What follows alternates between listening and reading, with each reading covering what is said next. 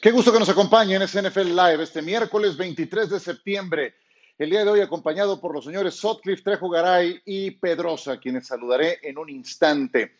Tenemos un gran Monday Night Football, el juego del año por la pantalla de ESPN desde la semana 3. Sí, incluye a los Baltimore Ravens y a los Kansas City Chiefs, a Lamar Jackson y a Pat Mahomes, los últimos dos jugadores más valiosos y los dos corebacks titulares de la NFL que tienen las rachas más largas de victorias consecutivas en la actualidad. Lamar, 13 juegos sin perder, Pat Mahomes, ocho juegos sin perder en temporada regular. Frente a frente en lunes por la noche, horario estelar, ¿qué más se puede pedir? Y vamos con otros eh, puntos a seguir de este partido que acapara las miradas de la semana 3 de la NFL. Ambos corebacks tienen el porcentaje combinado de victorias más alto, 825. Es el mejor entre dos corebacks mezclado que hayan iniciado al menos 20 partidos en su carrera. Este sería el encuentro más joven entre quarterbacks, además, que han sido MVPs en temporadas consecutivas.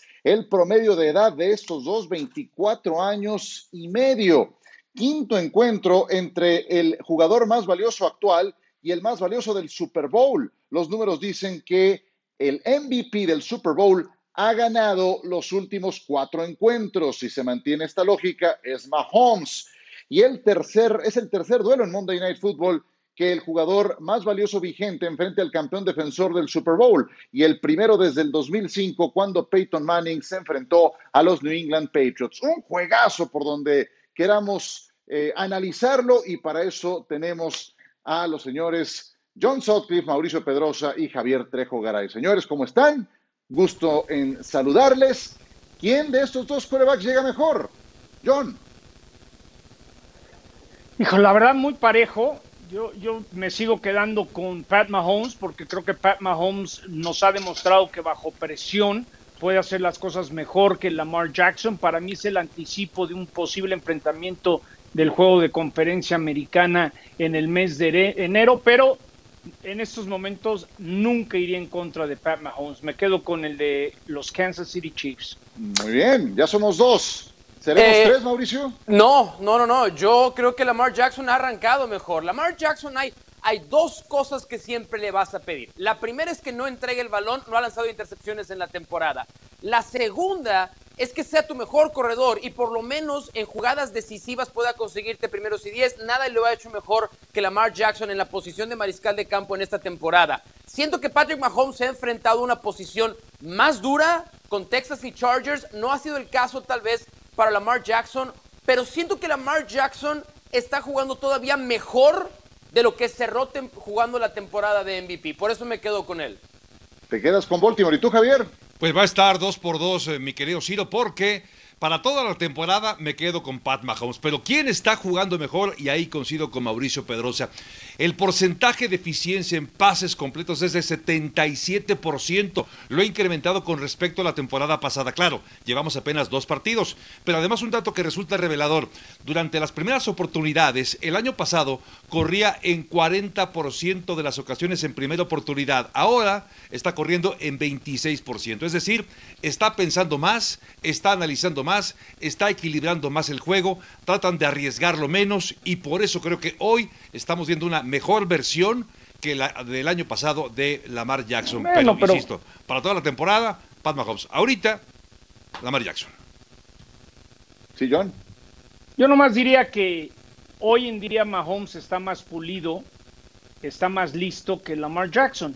Yo creo que Harvard todavía necesita ver ciertas cosas. Qué bueno que llegue este enfrentamiento, porque creo que nos vamos a dar cuenta cómo está Lamar Jackson en momentos de mucha presión.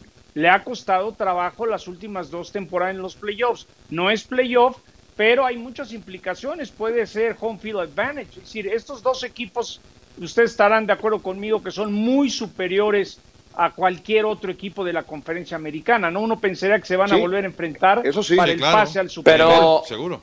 Yo, a ver, yo, yo no entiendo qué significa estar más pulido. O sea, yo creo que todo lo que le han pedido los Ravens a Lamar Jackson.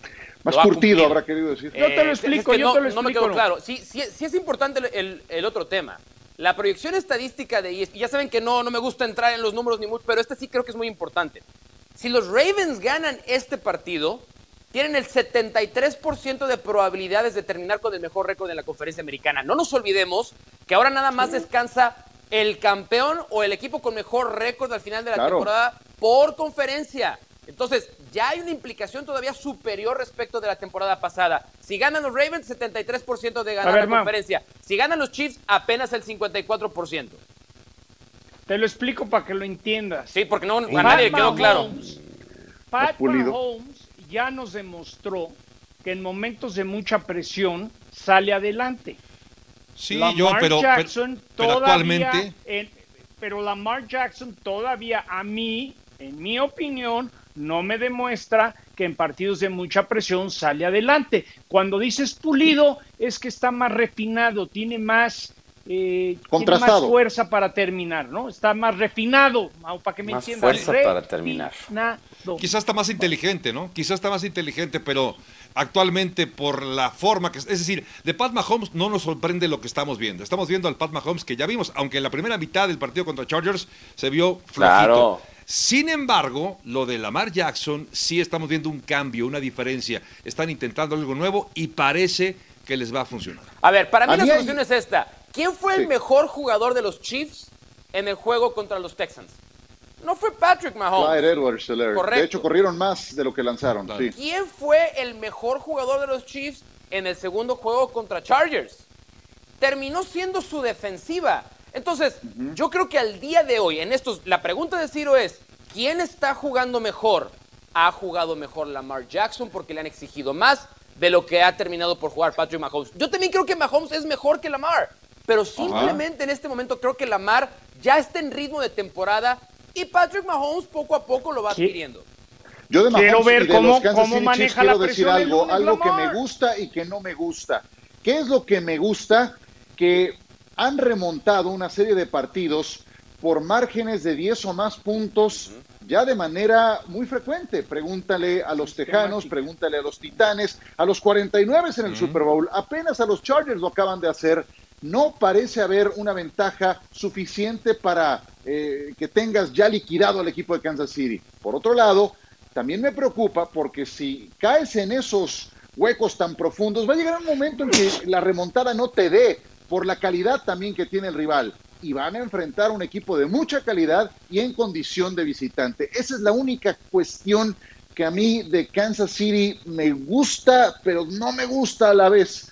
Entonces, ya veremos. Pero viene un partidazo con estos dos fenómenos que no nada más han sido los jugadores más valiosos de las últimas dos campañas, sino que también nos entregan este balance numérico con dos victorias y cero derrotas hasta el momento en la campaña. Mahomes con el 64% de sus pases completos y podríamos pensar que no es también Lamar en ese aspecto, pero sí, 77.6 de sus pases completos. Sabemos que la dualidad es algo que eh, lo convierte en un jugador más peligroso todavía, pero ojo que ninguno de los dos ha lanzado intercepción.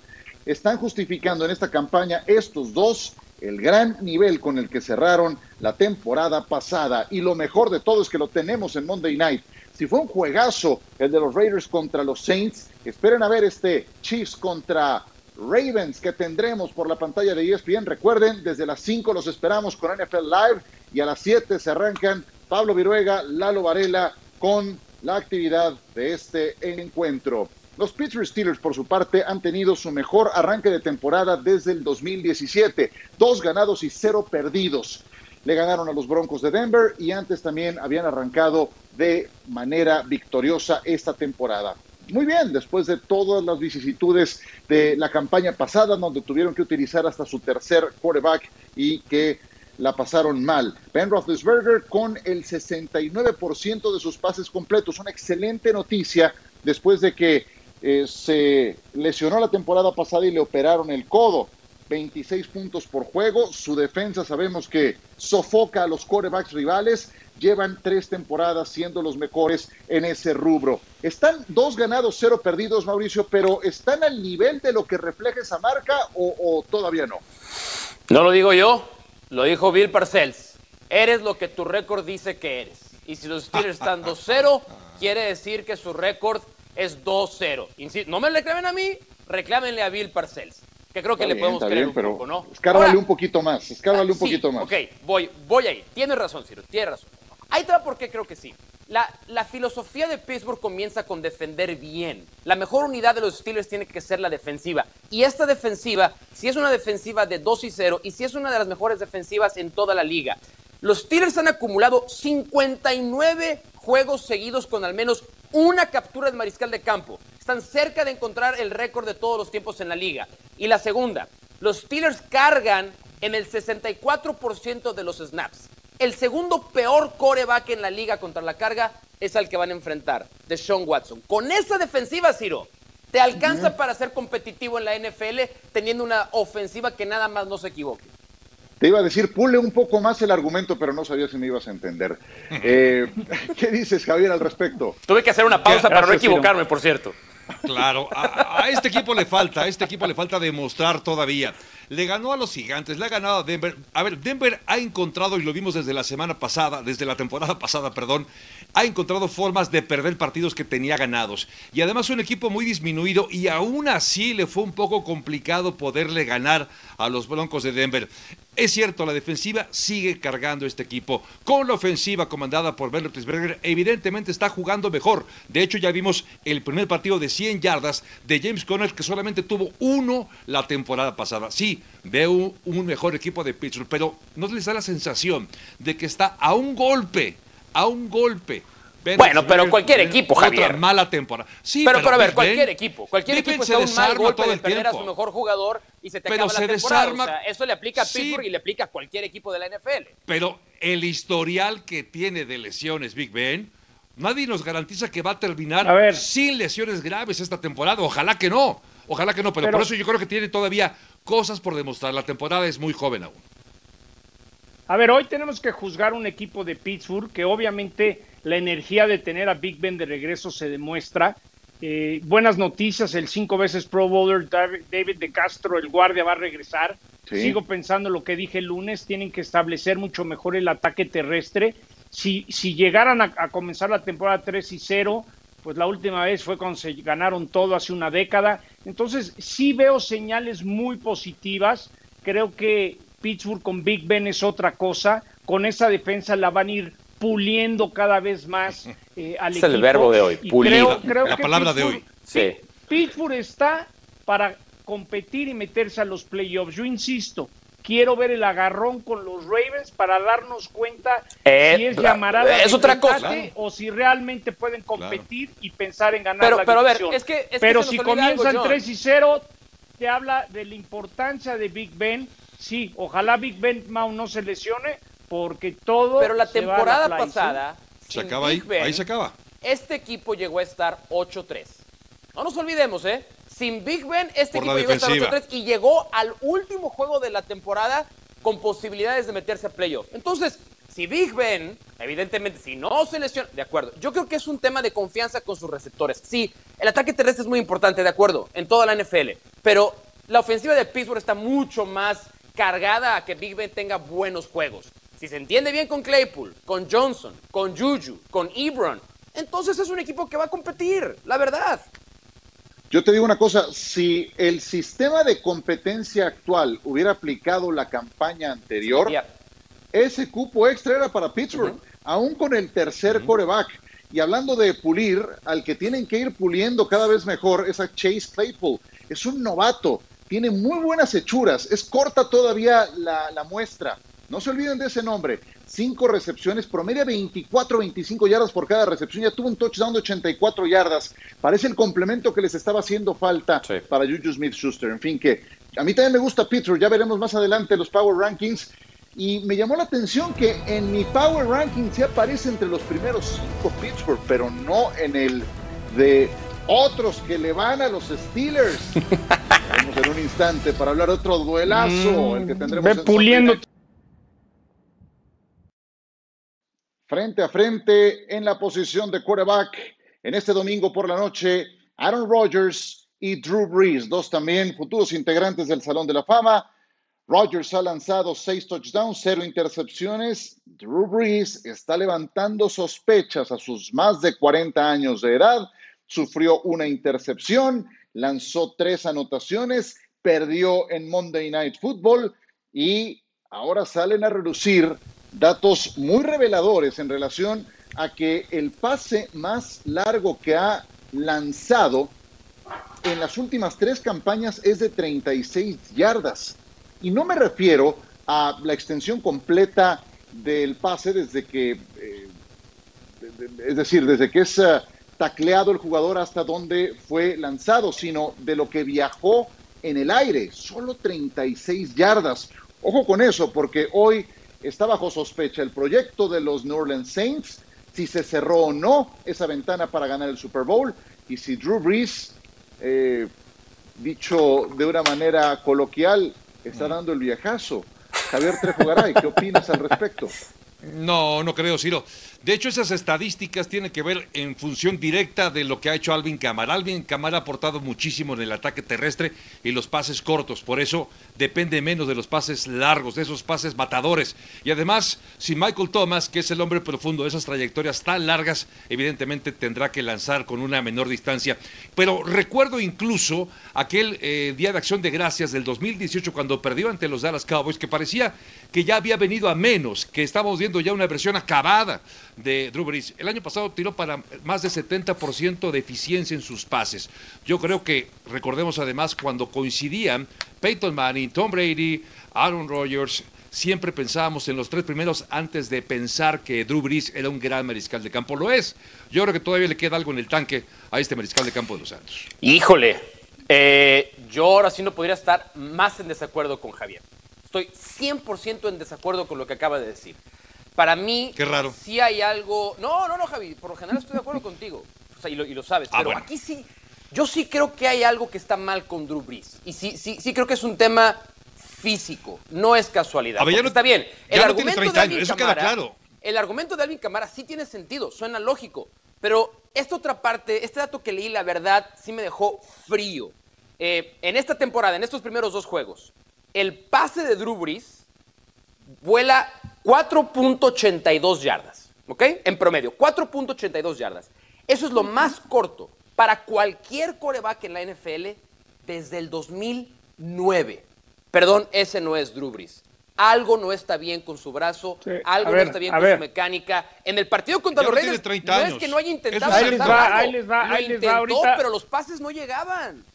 Pero no quieren ver al mismo Drew Brees de hace Estoy- 10 años. Estoy de acuerdo con Mau y déjenme platicarles algo. En la junta de producción de la semana pasada para el Monday Night, Drew Brees fue muy sincero con Greasy, nuestro compañero de Monday Night, diciendo que tiene que acoplarse a lo que le queda, a lo que tiene. Y es un hecho que les dio a entender que ya hay muchas cosas que no puede hacer Claro. y está aprendiendo Claro. a hacer lo que pueda con lo que tiene. Llega un momento a cualquier deportista que lo más difícil es cuando tu mente pide a tu cuerpo hacer algo y no reacciona. no. Es un hecho, es cierto. un hecho que Drew Brees y se los dio a entender A ver, John. que él tiene que hacer los ajustes porque, espérame, no más para terminar. Drew Brees sabe que hay cosas que ya no puede hacer y tiene que encontrar los ajustes para sacar adelante la temporada y es un hecho que le está pesando la edad y él mismo lo sabe, él cree que todavía tiene con qué, Claro. lo que vimos el lunes es preocupante. Hoy habló Preocupante. Drew Pero ¿por Brees, qué- dijo, por- por tenemos qué todo. Creo que el No partido del domingo Sí. nos va a decir No muchas hay- cosas, Oye. porque va a haber un enfoque sobre Drew Brees sobre todo. No, No hay por qué por qué tanta espantarse. Estoy con ¿No? Ciro. Y quiero, a ver, todos vimos el juego de lunes por la noche. La última serie ofensiva no les sorprendió, que ya el, el juego estaba perdido, porque lo estaban perdiendo por más de dos posesiones. Pero no les sorprendió que Drew Brees con el juego en el que ya podías arriesgar, lanzar largo, intentar algo diferente, no se animó. Y en el momento en el que se animó, el pase no llegó. Es decir, Claro. yo sí eso, creo pero- que hoy tenemos que darnos ¿qué les cuenta que es un tipo de preocupa? 40 años que no tiene lo sabe. la misma velocidad y potencia en el brazo. Y se nota. Él pase- Y él lo sabe. sabe, él, él, él lo está diciendo en corto, ¿eh? es un Claro. hecho que puede Eh, ser que, que ya eh, no le queda suficiente para poder lograr lo que quiere, su segundo Lombardi largo- y retirarse. El pase más largo que ha lanzado en yardas en el aire, eso me refería. 36 yardas en el aire en las últimas tres temporadas. Es muy poco. Y yo nada más eh, de, de mi parte diría, ¿se acuerdan? Y voy contigo, Javier, que escuché que querías decir algo más. Es, ¿Se acuerdan de Peyton Manning? ¿Cómo fue su última temporada? Pero acuérdense cómo fue la penúltima. Sí fue un bajón dramático de la penúltima a la última. Creo que ni estos superestrellas se salvan llegado el momento. Javier. De la edad. Yo, yo, creo que, a ver, si es un tema de edad, si el propio Dubris lo está reconociendo, es que es un hecho. Pero tiene 40 años de edad, por eso digo, quiere ver a Dubris de hace 10 años, no lo van a ver. Está buscando la forma de jugar con lo que tiene pero el talento efectivamente puede acabar ayudándole a resolver los partidos complicados. Quizá ya no la potencia en el brazo, pero la inteligencia y esas herramientas que todavía conserva le pueden seguir ayudando. Hay que aprender a jugar de una manera diferente y creo que lo va a hacer. O sea, a eso me refiero. No se espanten, es normal. Esto nos acaba Pues los resultados es perder partidos. El, problema es perder partidos. Por eso. Si estuviera ganando, no nos espantamos. Pero está perdiendo partidos. Y, sabes que en un caso. Green Bay ¿No creen que Green Bay el, domingo va a decir vamos a sacarlo de la zona de confort? Ah, no, vamos a ver si realmente ya no puede ya había tenido dudas de regresar o no regresar esta temporada. Tantas dudas tenía que ya tiene un contrato firmado para ser analista de NBC cuando acabe esta temporada. O sea, él ya tenía las dudas de que pudiera ser efectivo esta campaña. Él mismo nos lo había dicho. Ahora, en un caso, llegado el momento, lo que necesitas para efectos de ganar un Super Bowl, si estás en esas condiciones, es que tu equipo te cargue, como le pasó a Peyton en ese Super Bowl 50. Fue la defensa, la piedra angular de aquel título. Acá la defensa se vio realmente mal contra los Raiders. Van dos partidos, no es para alarmarse, pero sí son evidencias muy claras y estás bajo sospecha. Cuando llegas al cuarto piso, y creo que los que ya lo rebasamos, sabemos de lo que se trata. Ya verás, Mau, más adelante. Todavía falta mucho. Faltan varios años. Pero bueno, a todo esto. sí, claro. A todo esto, Packers contra Saints, rumbo a este partido, desde que ganaron su último Super Bowl cada uno. A ver, ¿cómo les ha ido? Seis veces en playoffs los Saints, siete veces en playoffs los Packers. ¿Cuántos títulos divisionales aparece más abajo? Pero, pero no han vuelto a levantar el trofeo Lombardi. Así es de que ¿Será este el momento?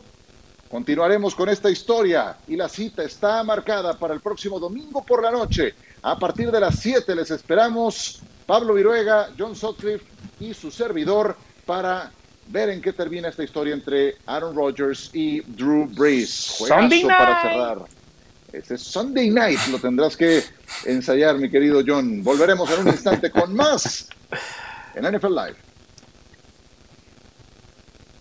Pues están invictos los Raiders. Enhorabuena. No saben de verdad el gusto que me da. Y yo sé muy bien que dije que iba a ganar Nuevo Orleans este partido. Está bien, son pronósticos y se acabó. Pero me encanta que este equipo que tiene una personalidad tan definida, una historia tan rica, esté encontrando un buen momento. Y esto es lo que le viene por delante a los invictos Raiders.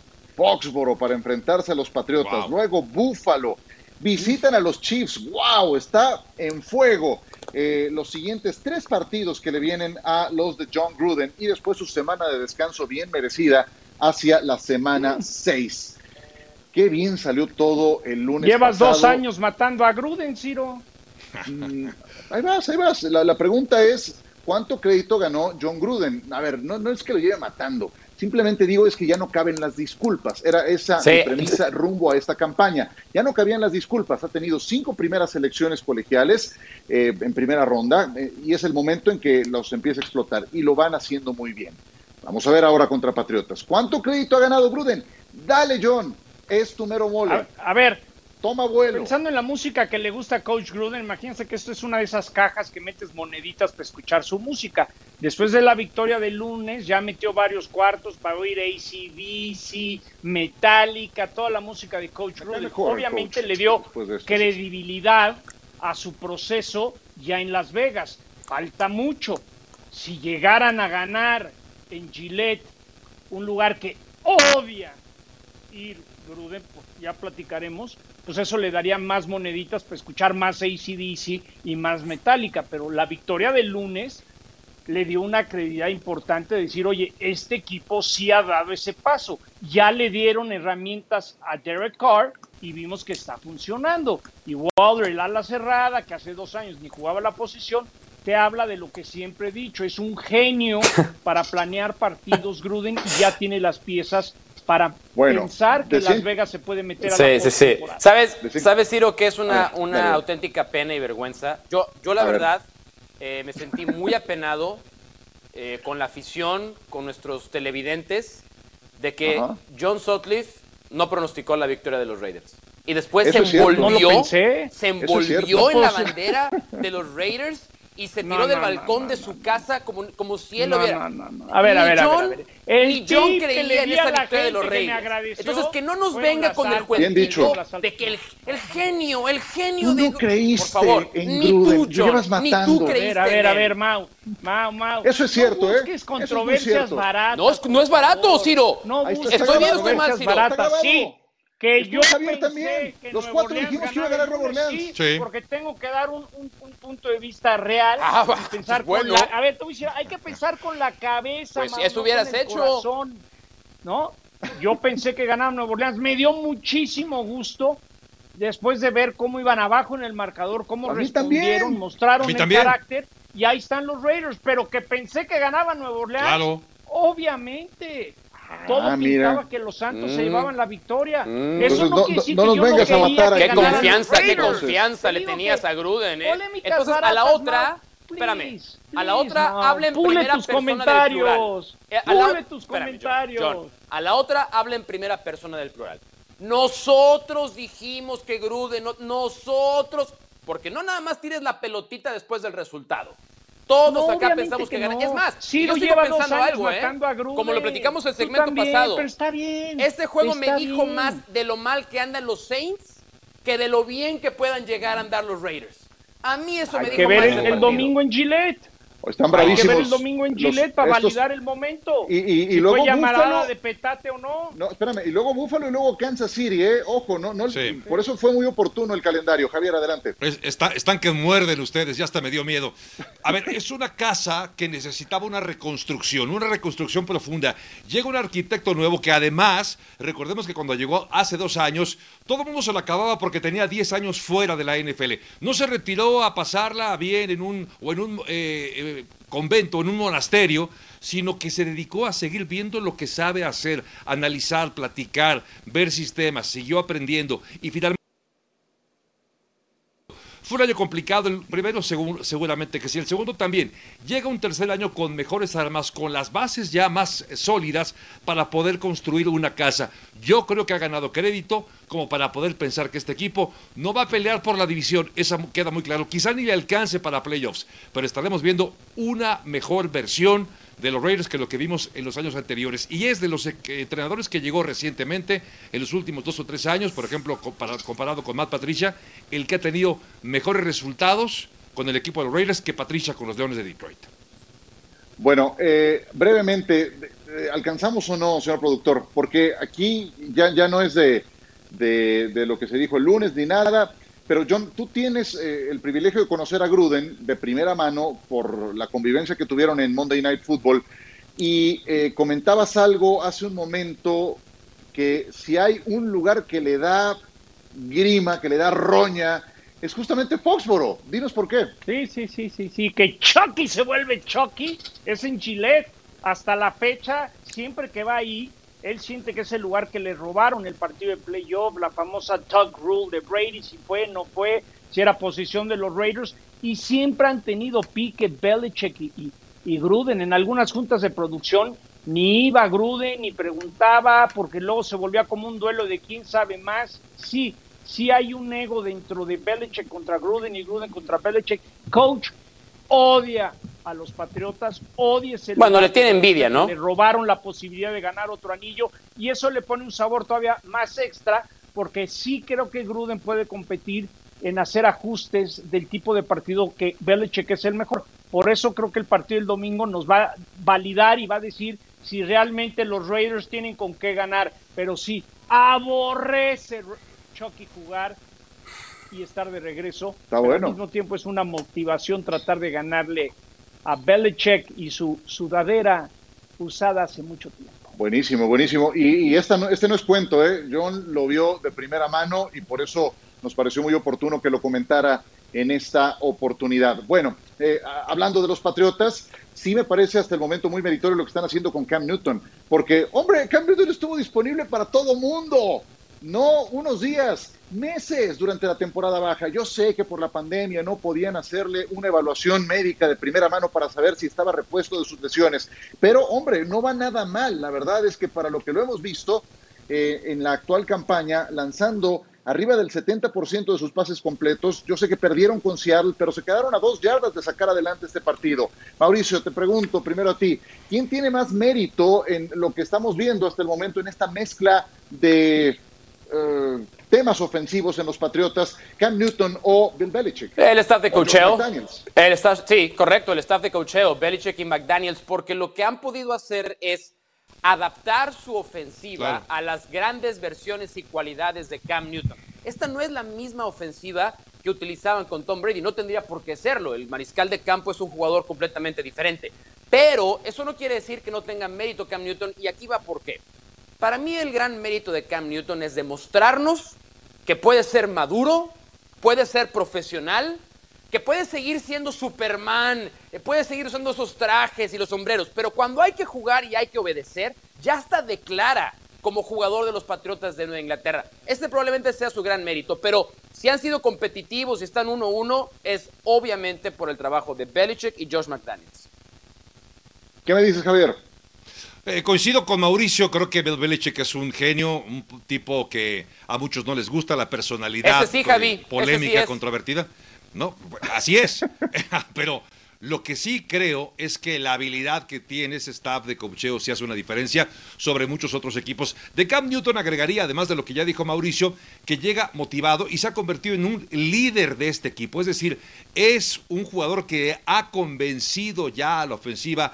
Ya no es el equipo de Tom Brady, es el equipo de, de Cam Newton y lo está demostrando. La exhibición del pasado fin de semana me pareció extraordinaria de Cam Newton y eso que es muy importante para él. Después de lo que vivió y lo que sufrió en Carolina, llegar a este equipo, se siente motivado, se siente ilusionado y lo está demostrando. a ver, le doy, todo, le doy todo el mérito a lo que ha hecho Josh McDaniels y Coach Belichick, pero a final de cuentas esto se trata de ejecutar. A él le han dicho, vamos a acoplarnos a ti, pero tú tienes que ser diferente y lo comentamos en la transmisión con Ciro y Pablo el domingo, por primera vez físicamente Cam Newton se ve bien y poco a poco le están soltando las riendas y creo que va a ir evolucionando según vaya aprendiendo más el sistema. Pero yo en estos momentos, al que le doy el mérito porque el que se le está partiendo en la cancha y está ejecutando lo que le están diciendo es Superman Cam Newton. Y nunca pensé decirlo, ¿eh? ¿eh? Pues sí, no, bastante bien. Eh, ¿Qué decíamos el año pasado? No, es que Tom Brady no tiene armas en este ataque de los Patriotas. Son las mismas armas que hoy tiene Cam Newton. O menos. Ese ala cerrada inexistente, donde solamente Julian Edelman tiene manos confiables. Nakil Harry, pues un poquito más eh, curtido, más recorrido, pero no mucho más, más pulido, efectivamente. Pero ahí no hay nada. Oye, que nos diga John si van a ganar los Raiders de una vez, ¿no? Gana, ah, nada más rápido, John, que nos vamos a corte. ¿Ganan o pierden los Raiders? Venga. Toma los seis puntos y quédate con los Raiders.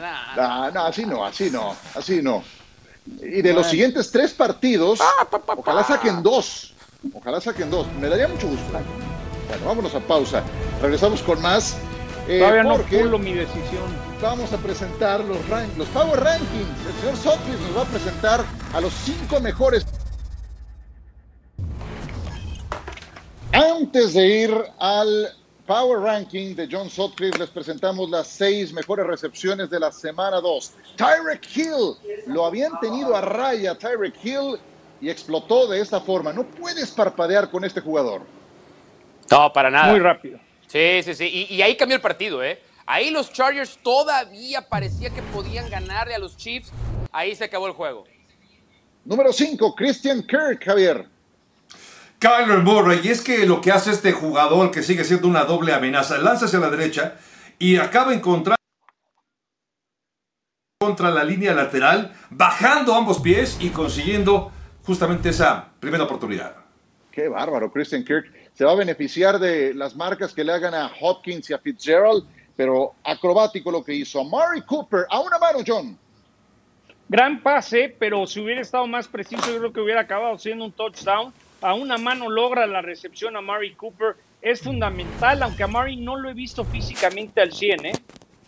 Ha estado lesionado justamente en las últimas semanas, no ha podido entrenar al 100%. DJ Chark se lleva un pase de Garner Minshew, también que entra entre los tres mejores, entre los tres y los seis mejores, obviamente, de la semana ante los Titans. Número dos, David Moore, Mauricio.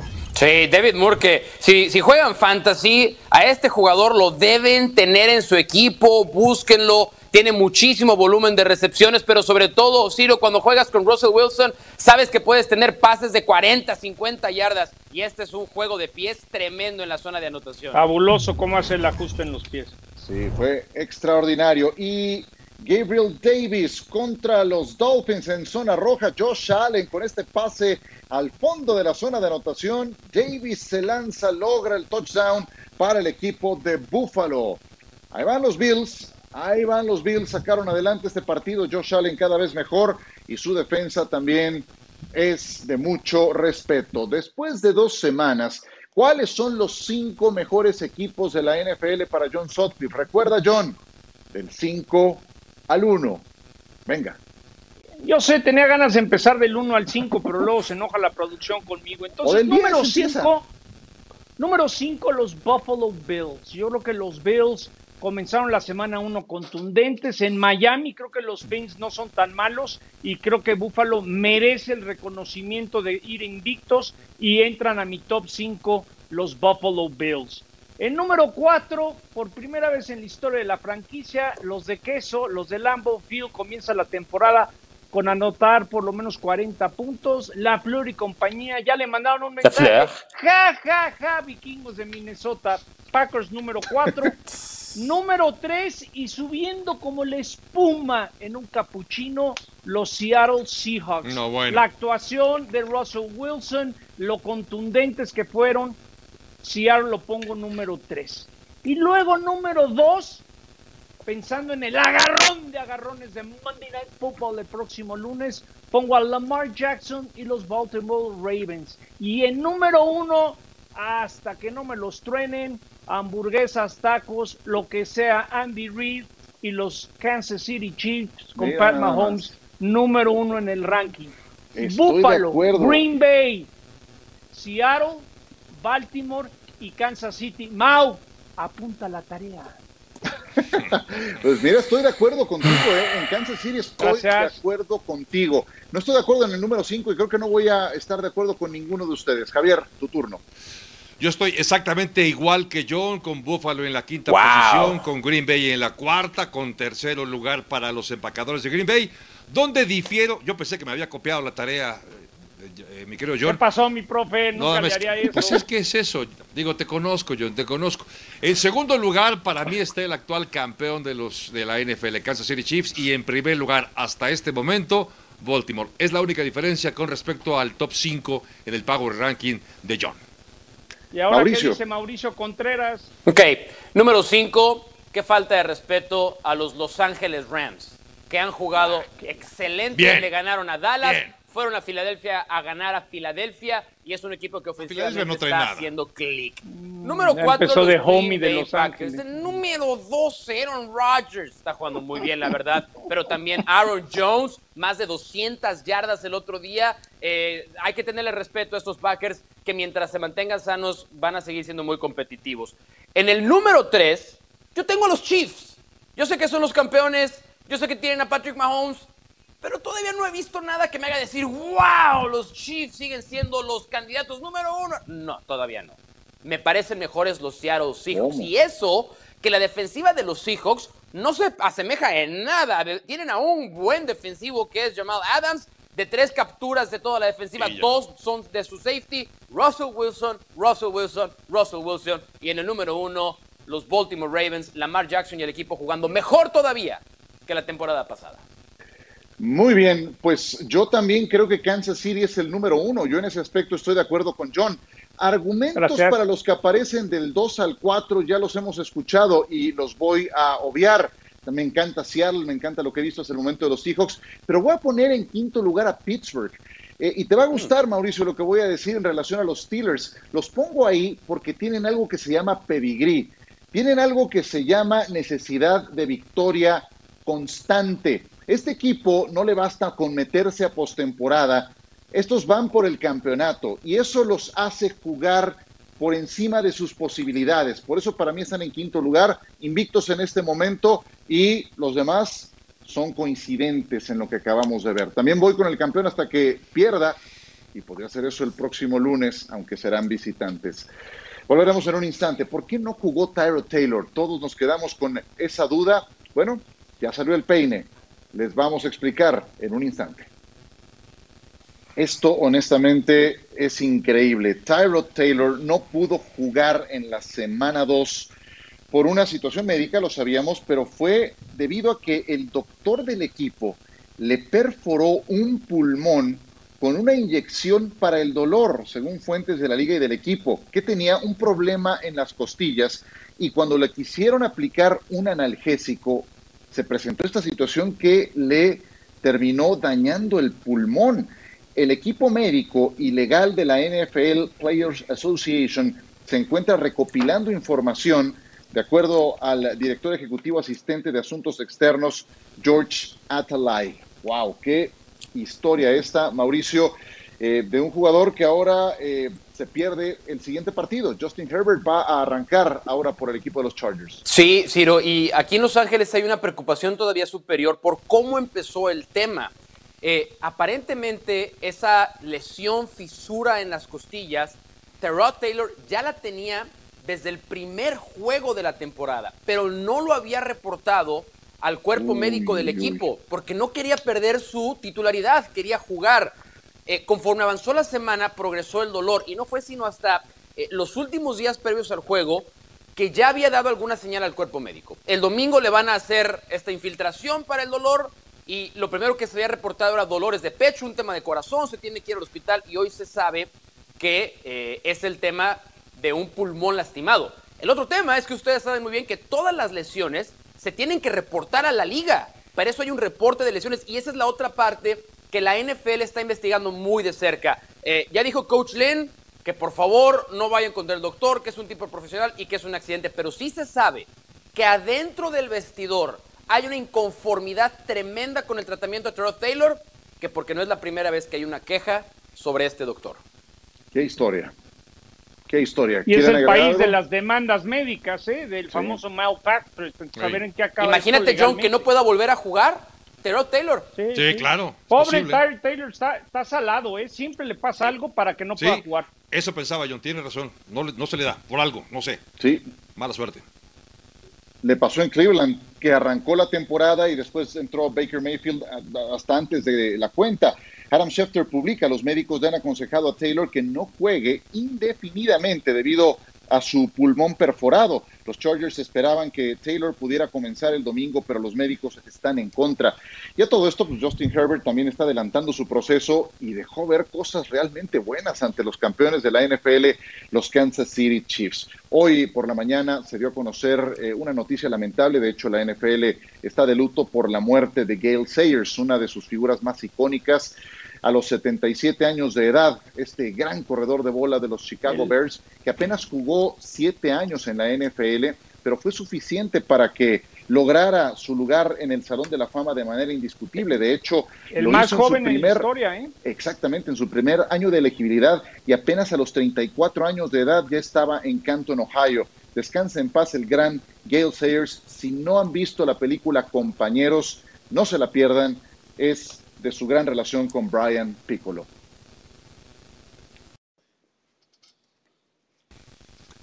Devonta Freeman estaba desempleado, estaba como agente libre, ya tiene equipo, ha firmado con los gigantes de Nueva York y es que la lesión de Saquon Barkley les obligaba a eh, buscar una alternativa en esa posición de corredor. Cuando Freeman llegó al Super Bowl con los Falcons, tuvo su mejor momento y después de eso, para abajo en caída vertical. No se ha vuelto a encontrar con su mejor versión. Un Devonta Freeman que ha también tenido que eh, batallar con lesiones. Los Giants no solamente han perdido a Saquon Barkley, también hoy se supo de Sterling Shepard por un problema en el pie. Si de por sí los gigantes no dan una, ahora con estas bajas, imagínense nada más.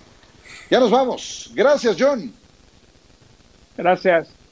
Uy, no, no, si no te no, gustó, no. no. vengas a la otra. No, ¿eh? no, no, no, no. esa actitud. Cuidado. No, bueno. Me- Qué bárbaro. Lo hicieron ¿Qué le- enojar. ¿Qué Eso le pasó? pasa cuando te un metes con Gruden. miércoles. ¿Qué pasó con Ay, eso? ay, ay, Y eso que ganó Me lo hicieron Gruden, ¿eh? enojar. Ya, ya, Gracias, Mau, Javier. Qué ya, bárbaro. voy a ver cómo No, ya. Hacerle bullying. No le hagan bullying. Es lo malo de tu pedigrí.